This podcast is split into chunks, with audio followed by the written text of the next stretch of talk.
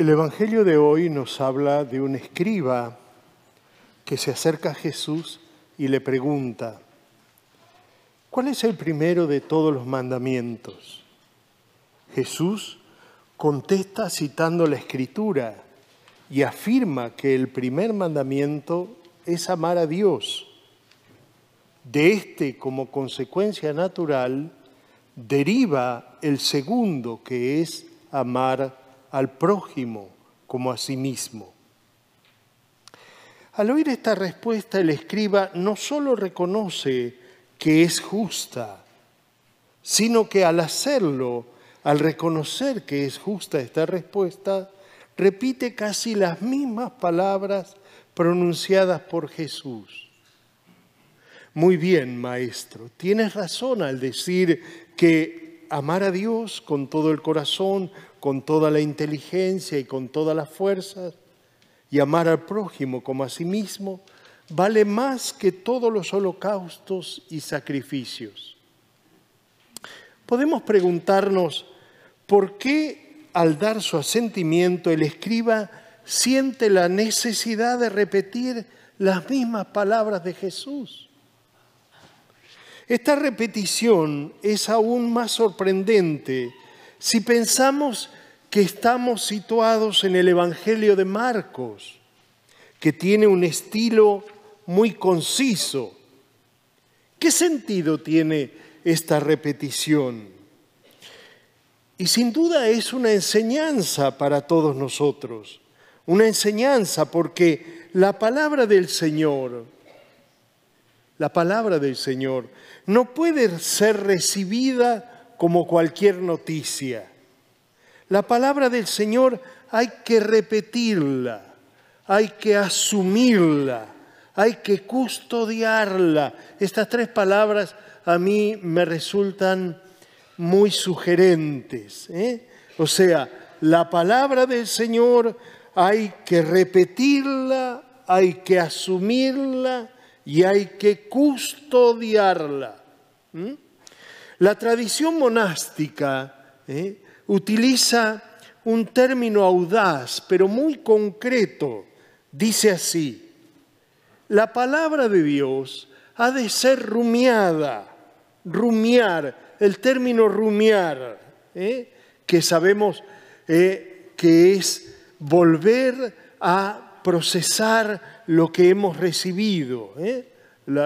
cuando uno eh, nació en el campo aprende este término de las vacas, ¿no? Es decir, rumean, ¿eh? la comida la vuelven otra vez a procesar, a digerirla, ¿eh? rumiar la palabra de Dios. Podemos decir que es tan nutritiva que debe llegar a todos los ámbitos de la vida, implicar, como dice hoy Jesús, todo el corazón, toda el alma, toda la inteligencia, todas las fuerzas ¿eh?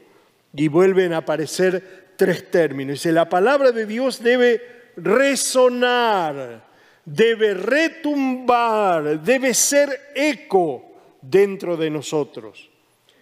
Cuando existe este eco interior que se repite, significa que el Señor habita en nuestro corazón. ¿eh? Y nos dice, como aquel buen escriba del Evangelio, no estás lejos del reino de Dios. Por eso, en este domingo, un domingo muy lleno de alegría, porque es un domingo en, donde volvemos a saludarnos, a darnos la bienvenida, ¿eh? y nos volvemos otra vez a abrazar en ese cuidado de los unos con los otros. ¿eh? No, ha terminado la pandemia, debemos seguir cuidándonos, pero eso no quita que tengamos los gestos de afabilidad y de fraternidad que son tan necesarios. ¿eh? El Señor no busca tanto hábiles comentaristas de la Escritura, sino que busca corazones dóciles que acogiendo su palabra se dejen transformar desde lo profundo, desde dentro. Por eso es tan importante familiarizarse con el Evangelio, tener siempre el Evangelio al alcance de la mano. ¿eh? El Papa Francisco en esto nos, insta constantemente. Tengan el Evangelio, llévenlo en el bolsillo, llévenlo en el bolso. El Papa insistentemente nos recuerda que el Evangelio tiene que ser cercano, ¿eh? cercano. Tenemos que estar ¿eh? leyéndolo, releyéndolo. ¿Por qué? Porque eso nos hace apasionar. Esto me hace acordar porque en algo nuestro querido San Juan Pablo II, cuando nos hablaba y decía, tengamos atención porque los cristianos hemos perdido el hábito de frecuentar el rezo del Via Crucis. Nos hemos olvidado, lo hemos eh, arrinconado solo para la cuaresma. Y el rezo del Via Crucis debe ser un hábito, o sea, una práctica frecuente. ¿Por qué? Porque nos recuerda el camino de Jesús. Nos vuelve otra vez a encender en el amor a Jesús. ¿eh? Tengamos cuidado. Bueno, también la palabra de Dios debe ser cercana, debemos ser asiduos. Cuando nosotros hacemos esa cercanía a la palabra, Jesús, que es la palabra del Padre, entra en nuestro corazón y cuando entra en nuestro corazón se vuelve íntimo y nosotros damos frutos con él. Cuando la palabra habita en nuestro corazón, los frutos son precisamente lo que muestran la riqueza que hay en nuestro interior. Por eso, tomemos como ejemplo el Evangelio de hoy. No es suficiente mm, leer y comprender que hay que amar a Dios y al prójimo. Es necesario que este mandamiento, que es el gran mandamiento, resuene en nosotros, que sea asimilado, que se convierta en voz de nuestra conciencia. Entonces, no se queda en una letra muerta, ¿eh? en el cajón del corazón, porque el Espíritu Santo hace brotar en nosotros la semilla de esa palabra.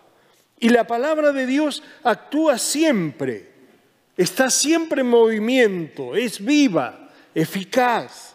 Así cada uno de nosotros puede convertirse en una traducción viva, diferente, original, porque cada uno de nosotros es único e irrepetible.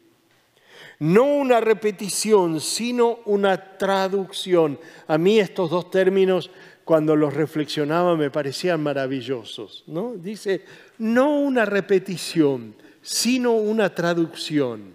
Porque eh, la diferencia en qué está, la diferencia está en que si yo repito, por ahí termino haciendo algo mecánico, repito, repito, repito. Ahora, si traduzco, quiere decir que lo desarmo, que lo analizo, que lo internalizo, que lo encarno, que lo puedo explicar, eh, que lo puedo eh, mirar, que lo puedo eh, mostrar.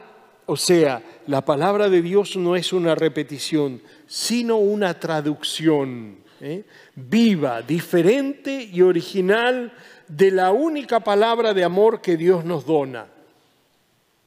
Esto, por ejemplo, lo vemos en la vida de los santos.